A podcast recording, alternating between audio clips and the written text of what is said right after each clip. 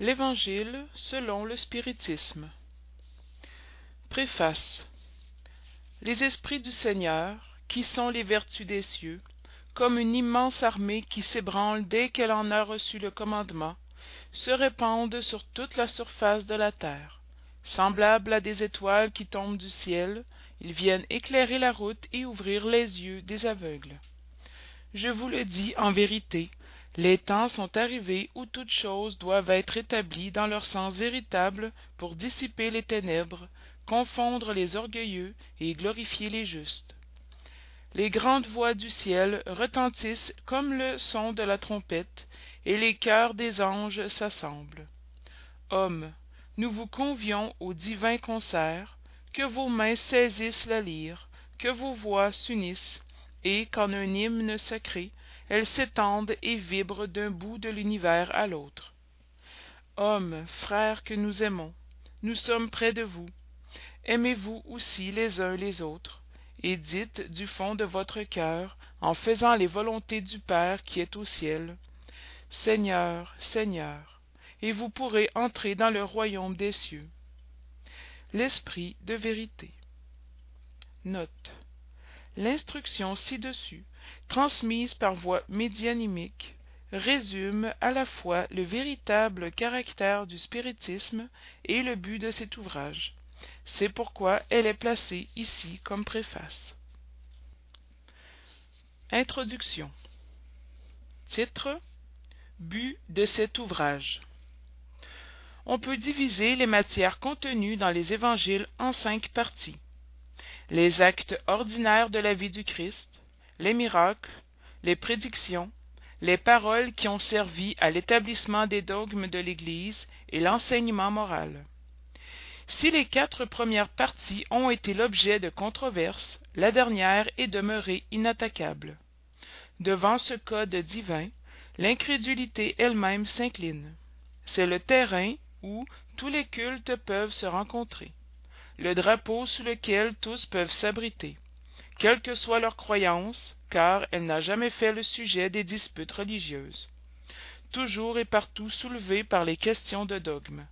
En les discutant d'ailleurs les sectes y eussent trouvé leur propre condamnation car la plupart se sont plus attachés à la partie mystique qu'à la partie morale qui exige la réforme de soi-même pour les hommes en particulier c'est une règle de conduite embrassant toutes les circonstances de la vie privée ou publique.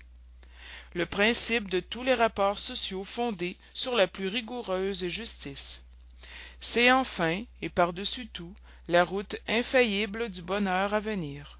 Un coin du voile levé sur la vie future. C'est cette partie qui fait l'objet exclusif de cet ouvrage tout le monde admire la morale évangélique. Chacun en proclame la sublimité et la nécessité. Mais beaucoup le font de confiance sur ce qu'ils en ont entendu dire ou sur la foi de quelque maxime devenue proverbiale mais peu la connaissent à fond moins encore la comprennent et savent en déduire les conséquences. La raison en est en grande partie dans la difficulté que présente la lecture de l'évangile inintelligible pour le plus grand nombre. La forme allégorique le mysticisme intentionnel du langage font que la plupart le lisent par acquis de conscience et par devoir comme ils lisent les prières sans les comprendre c'est-à-dire sans fruit. Les préceptes de morale disséminés çà et là confondus dans la masse des autres récits passent inaperçus. Il devient alors impossible d'en saisir l'ensemble et d'en faire l'objet d'une lecture et d'une méditation séparées. On a fait il est vrai des traités de morale évangélique mais l'arrangement en style littéraire moderne leur ôte la naïveté primitive qui en fait à la fois le charme et l'authenticité.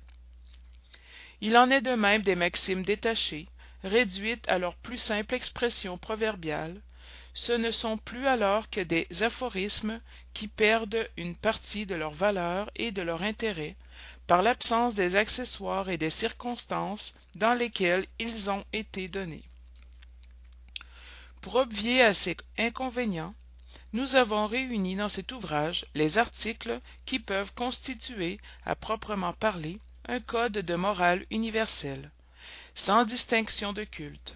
Dans les citations, nous avons conservé tout ce qui était utile au développement de la pensée, n'élaguant que les choses étrangères au sujet. Nous avons, en outre, scrupuleusement respecté la traduction originale de ceci, ainsi que la division par versets.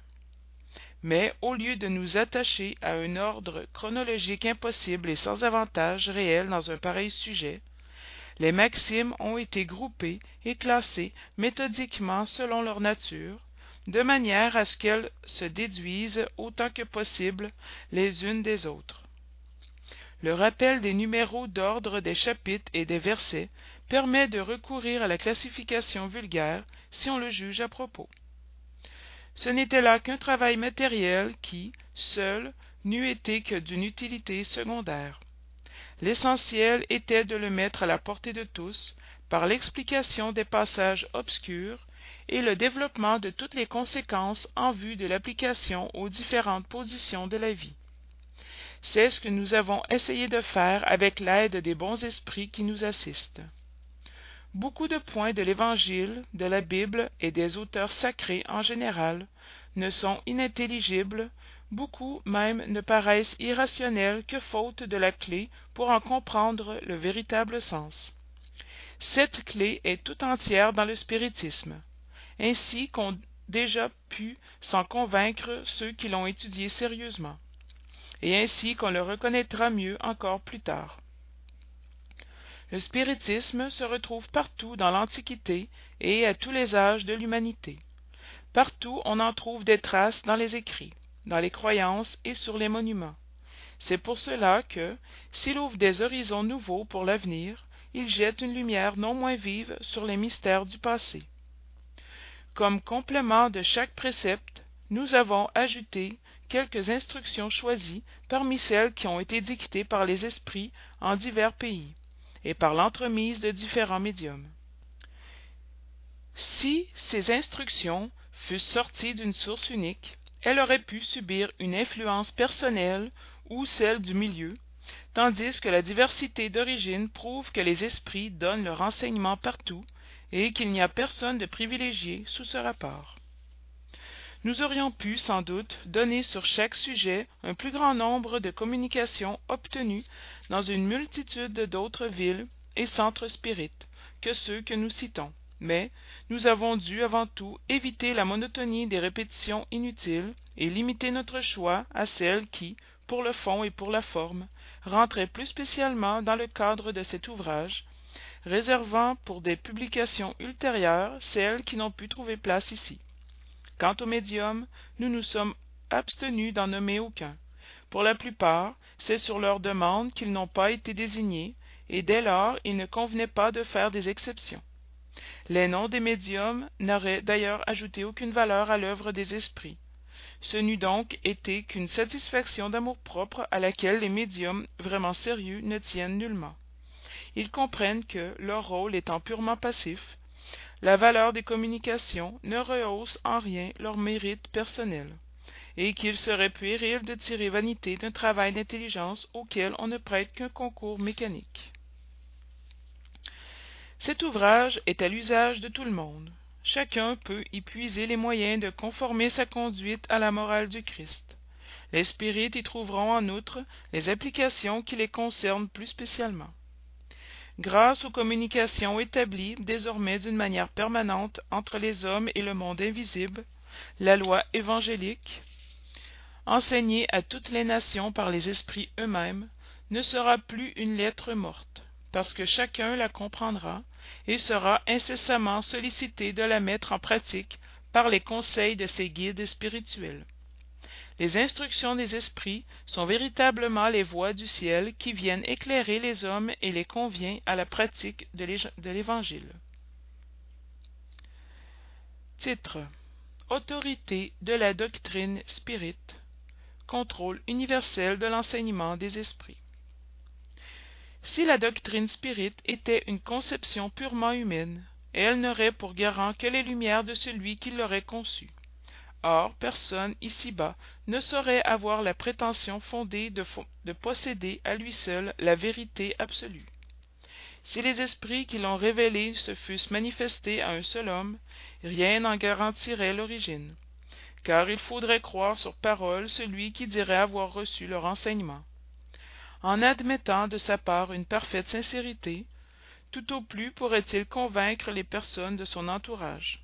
Il pourrait avoir des sectaires mais il ne parviendrait jamais à rallier tout le monde. Dieu a voulu que la nouvelle révélation arrivât aux hommes par une voie plus rapide et plus authentique.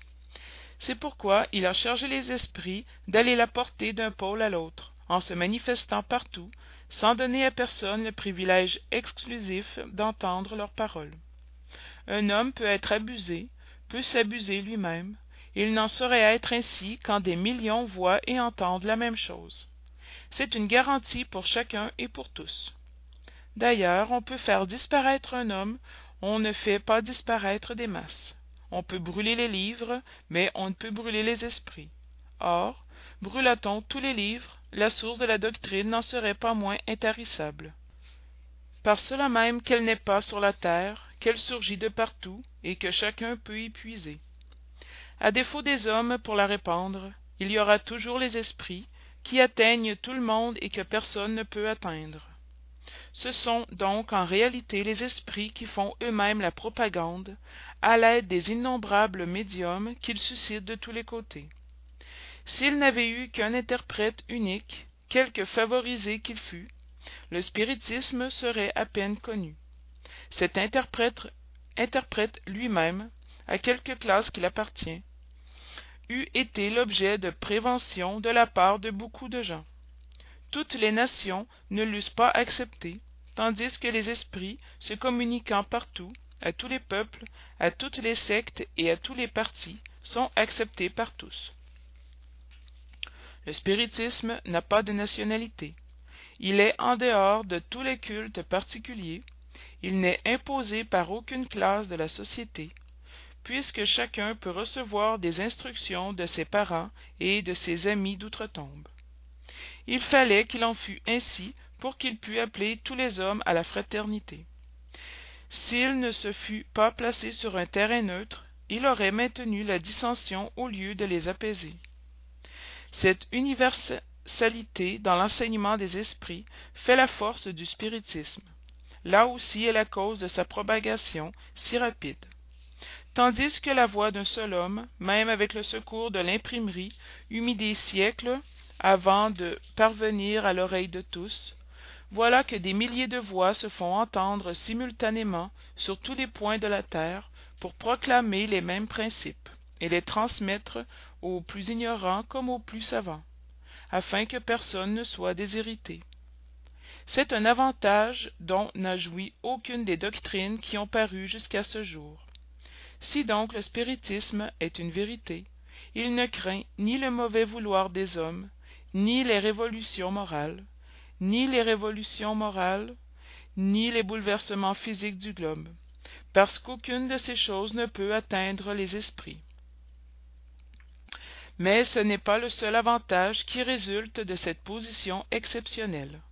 Le spiritisme y trouve une garantie toute-puissante contre les schismes que pourraient susciter soit l'ambition de quelques-uns soit les contradictions de certains esprits. Ces contradictions sont assurément un écueil mais qui portent en soi le remède à côté du mal. On sait que les esprits par suite de la différence qui existe dans leurs capacités sont loin d'être individuellement en possession de toute la vérité. Qu'il n'est pas donné à tous de pénétrer certains mystères que leur savoir est proportionné à leur épuration que les esprits vulgaires n'en savent pas plus que les hommes et moins que certains hommes. Qu'il y a parmi eux comme parmi ces derniers des présomptueux et des faux savants qui croient savoir ce qu'ils ne savent pas des systématiques qui prennent leur idée pour la vérité enfin que les esprits de l'ordre le plus élevé ceux qui sont complètement dématérialisés ont seuls dépouillé les idées et les préjugés terrestres. Mais on sait aussi que les esprits trompeurs ne se font pas scrupule de s'abriter sous des noms d'emprunt pour faire accepter leurs utopies. Il en résulte que pour tout ce qui est en dehors de l'enseignement exclusivement moral les révélations que chacun peut obtenir ont un caractère individuel sans authenticité qu'elles doivent être considérées comme des opinions personnelles de tel ou tel esprit et qu'il y aurait imprudence à les accepter et à les promulguer légèrement comme des vérités absolues. Le premier contrôle est sans contredit celui de la raison auquel il faut soumettre sans exception tout ce qui vient des esprits toute théorie en contradiction manifeste avec le bon sens avec une logique rigoureuse et avec les données positives que l'on possède de quelque nom respectable qu'elle soit signée doit être rejetée. Mais ce contrôle est incomplet dans beaucoup de cas par suite de l'insuffisance des lumières de certaines personnes et de la tendance de beaucoup à prendre leur propre jugement pour unique arbitre de la vérité en pareil cas que font les hommes qui n'ont pas en eux-mêmes une confiance absolue. Ils prennent l'avis du plus grand nombre et l'opinion de la majorité est leur guide. Ainsi doit-il en être à l'égard de l'enseignement des esprits qui nous en fournissent eux-mêmes les moyens. La concordance dans l'enseignement des esprits est donc le meilleur contrôle mais il faut encore qu'elle ait lieu dans certaines conditions la moins sûre de toutes c'est lorsqu'un médium interroge lui-même plusieurs esprits sur un point douteux. Il est bien évident que s'il est sous l'empire d'une obsession ou s'il a affaire à un esprit trompeur cet esprit peut lui dire la même chose sous des noms différents. Il n'y a pas non plus une garantie suffisante dans la conformité qu'on peut obtenir par, par les médiums d'un seul centre parce qu'ils peuvent subir la même influence la seule garantie sérieuse de l'enseignement des esprits est dans la concordance qui existe entre les révélations faites spontanément par l'entremise d'un grand nombre de médiums étrangers les uns aux autres et dans diverses contrées.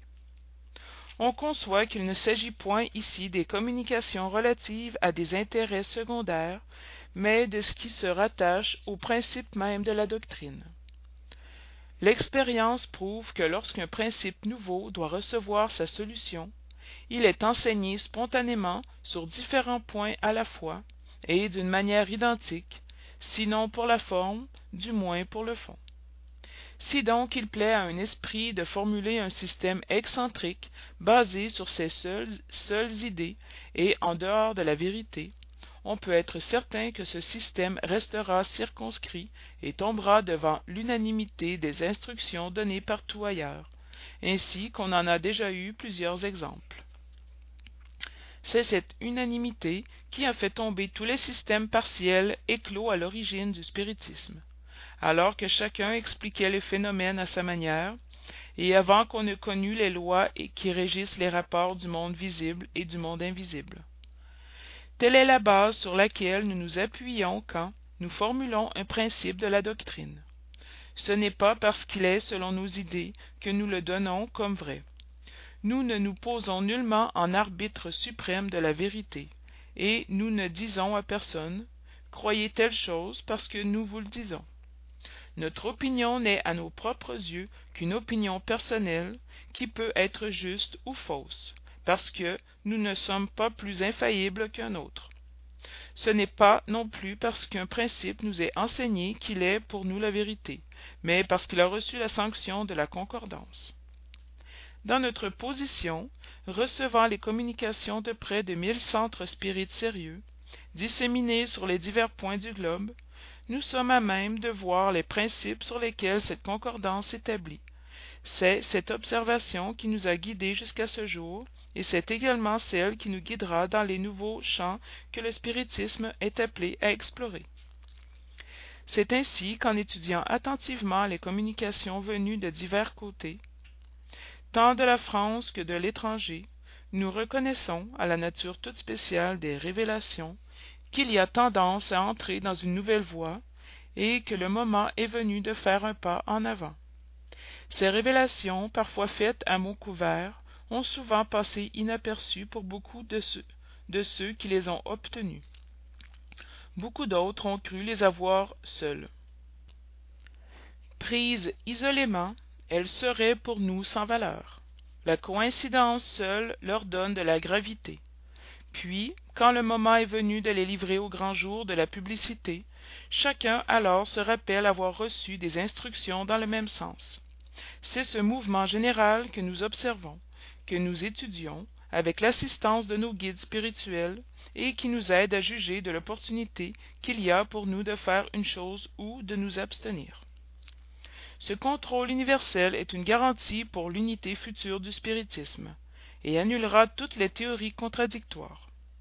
C'est là que dans l'avenir on cherchera le critérium de la vérité ce qui a fait le succès de la doctrine formulée dans le livre des esprits et dans le livre des médiums c'est que partout chacun a pu recevoir directement des esprits la confirmation de ce qu'ils renferment si de toutes parts les esprits fussent venus les contredire ces livres auraient depuis longtemps subi le sort de toutes les conceptions fantastiques.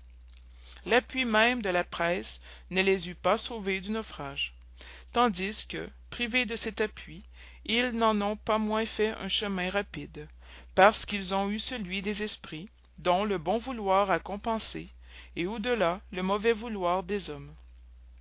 Ainsi en sera-t-il de toutes les idées émanant des esprits ou des hommes qui ne pourraient supporter l'épreuve de ce contrôle dont personne ne peut contester la puissance. Supposons donc qu'il plaise à certains esprits de dicter sous un titre quelconque un livre en sens contraire.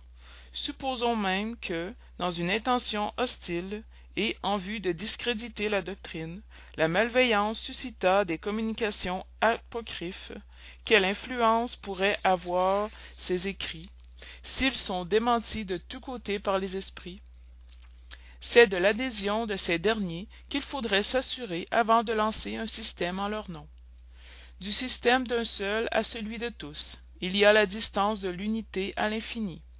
Que peuvent même tous les arguments des détracteurs sur l'opinion des masses quand des millions de voix amies parties de l'espace viennent de tous les coins de l'univers et dans le sein de chaque famille de chaque famille les battre en brèche? L'expérience sous ce rapport n'a-t-elle pas déjà confirmé la théorie? Que sont devenues toutes ces publications qui devaient soi-disant anéantir le spiritisme? Quelle est celle qui n'en a seulement arrêté la marche? Jusqu'à ce jour on n'avait pas envisagé la question sous ce point de vue. L'un des plus graves sans contredit chacun a compté sur soi mais sans compter avec les esprits le principe de la concordance est encore une garantie contre les altérations que pourraient faire subir au spiritisme les sectes qui voudraient s'en emparer à leur profit et l'accommoder à leur guise. Quiconque tenterait de le faire dévier de son but providentiel échouerait par la raison bien simple que les esprits par l'universalité de leur enseignement feront tomber toute modification qui s'écarterait de la vérité il ressort de tout ceci une vérité capitale. C'est que quiconque voudrait se mettre à la traverse du courant d'idées établi et sanctionné pourrait bien causer une petite perturbation locale et momentanée mais jamais dominer l'ensemble même dans le présent et encore moins dans l'avenir.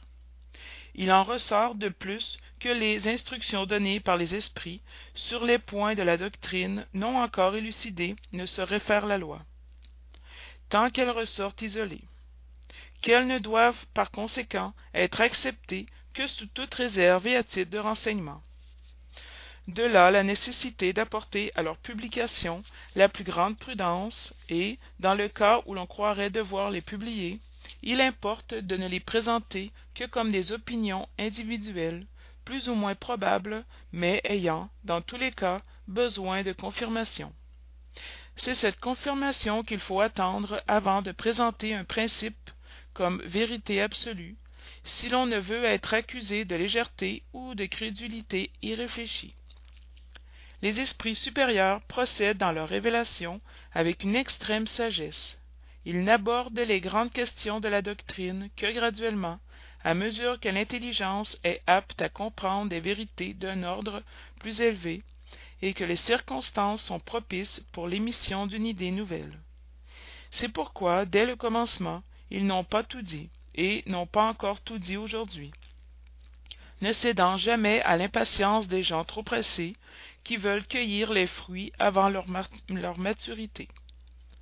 Il serait donc superflu de vouloir devancer le temps assigné à chaque chose par la providence car alors les esprits vraiment sérieux refusent positivement leur concours. Mais les esprits légers se souciant peu de la vérité répondent à tout. C'est pour cette raison que sur toutes les questions prématurées il y a toujours des réponses contradictoires. Les principes ci-dessus ne sont point le fait d'une théorie personnelle mais la conséquence forcée des conditions dans lesquelles les esprits se manifestent il est bien évident que si un esprit dit une chose d'un côté tandis que des millions d'esprits disent le contraire ailleurs. La présomption de vérité ne peut être pour celui qui est seul ou à peu près de son avis. Or prétendre avoir seule raison contre tous serait aussi illogique de la part d'un esprit que de la part des hommes. Les esprits vraiment sages s'ils ne se sentent pas suffisamment éclairés sur une question ne la tranchent jamais d'une manière absolue. Ils déclarent ne la traiter qu'à leur point de vue et conseillent eux-mêmes d'en attendre la confirmation. Quelque grande belle et juste que soit une idée il est impossible qu'elle rallie dès le début toutes les opinions. Les conflits qui en résultent sont la conséquence inévitable du mouvement qui s'opère. Ils sont même nécessaires pour mieux faire ressortir la vérité et il est utile qu'ils aient lieu au commencement pour que les idées fausses soient plus promptement usées. Les spirites qui en concevaient quelque crainte doivent donc être parfaitement rassurés. Toutes les prétentions isolées tomberont par la force des choses devant le grand et puissant critérium du contrôle universel. Ce n'est pas à l'opinion d'un homme qu'on se ralliera c'est à la voix unanime des esprits ce n'est pas un homme pas plus nous qu'un autre qui fondera l'orthodoxie spirite. Ce n'est pas non plus un esprit venant s'imposer à qui que ce soit. C'est l'universalité des esprits se communiquant sur toute la terre par l'ordre de dieu. Là est le caractère essentiel de la doctrine spirite. Là est sa force. Là est son autorité dieu a voulu que sa loi fût assise sur une base inébranlable. C'est pourquoi il ne l'a pas fait reposer sur la tête fragile d'un seul.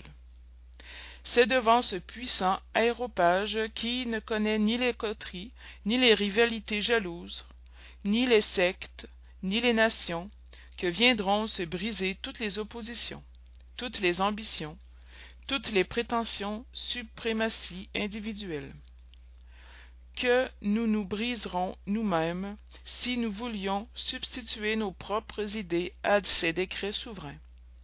C'est lui seul qui tranchera toutes les questions litigieuses qui fera taire les dissidences et donnera tort ou raison à qui de droit devant cet imposant accord de toutes les voix du ciel que peut l'opinion d'un homme ou d'un esprit. Moins que la goutte d'eau qui se perd dans l'océan moins que la voix de l'enfant étouffée par la tempête l'opinion universelle voilà donc le juge suprême. Celui qui prononce en dernier ressort elle se forme de toutes les opinions individuelles. Si l'une d'elles est vraie elle n'a que son poids relatif dans la balance. Si elle est fausse elle ne peut l'emporter sur toutes les autres. Dans cet immense concours les individualités s'effacent et c'est là un nouvel échec pour l'orgueil humain. Cet ensemble harmonieux se dessine déjà or ce siècle ne passera pas qu'il ne resplendisse de tout son éclat de manière à fixer toutes les incertitudes car d'ici là des voix puissantes auront reçu mission de se faire entendre pour rallier les hommes sous le même drapeau dès que le champ sera suffisamment labouré. En attendant celui qui flotterait entre deux systèmes opposés peut observer dans quel sens se forme l'opinion générale c'est l'indice certain du sens dans lequel se prononce la majorité des esprits sur les divers points où ils se communiquent. C'est un signe non moins certain de celui des deux systèmes qui l'emportera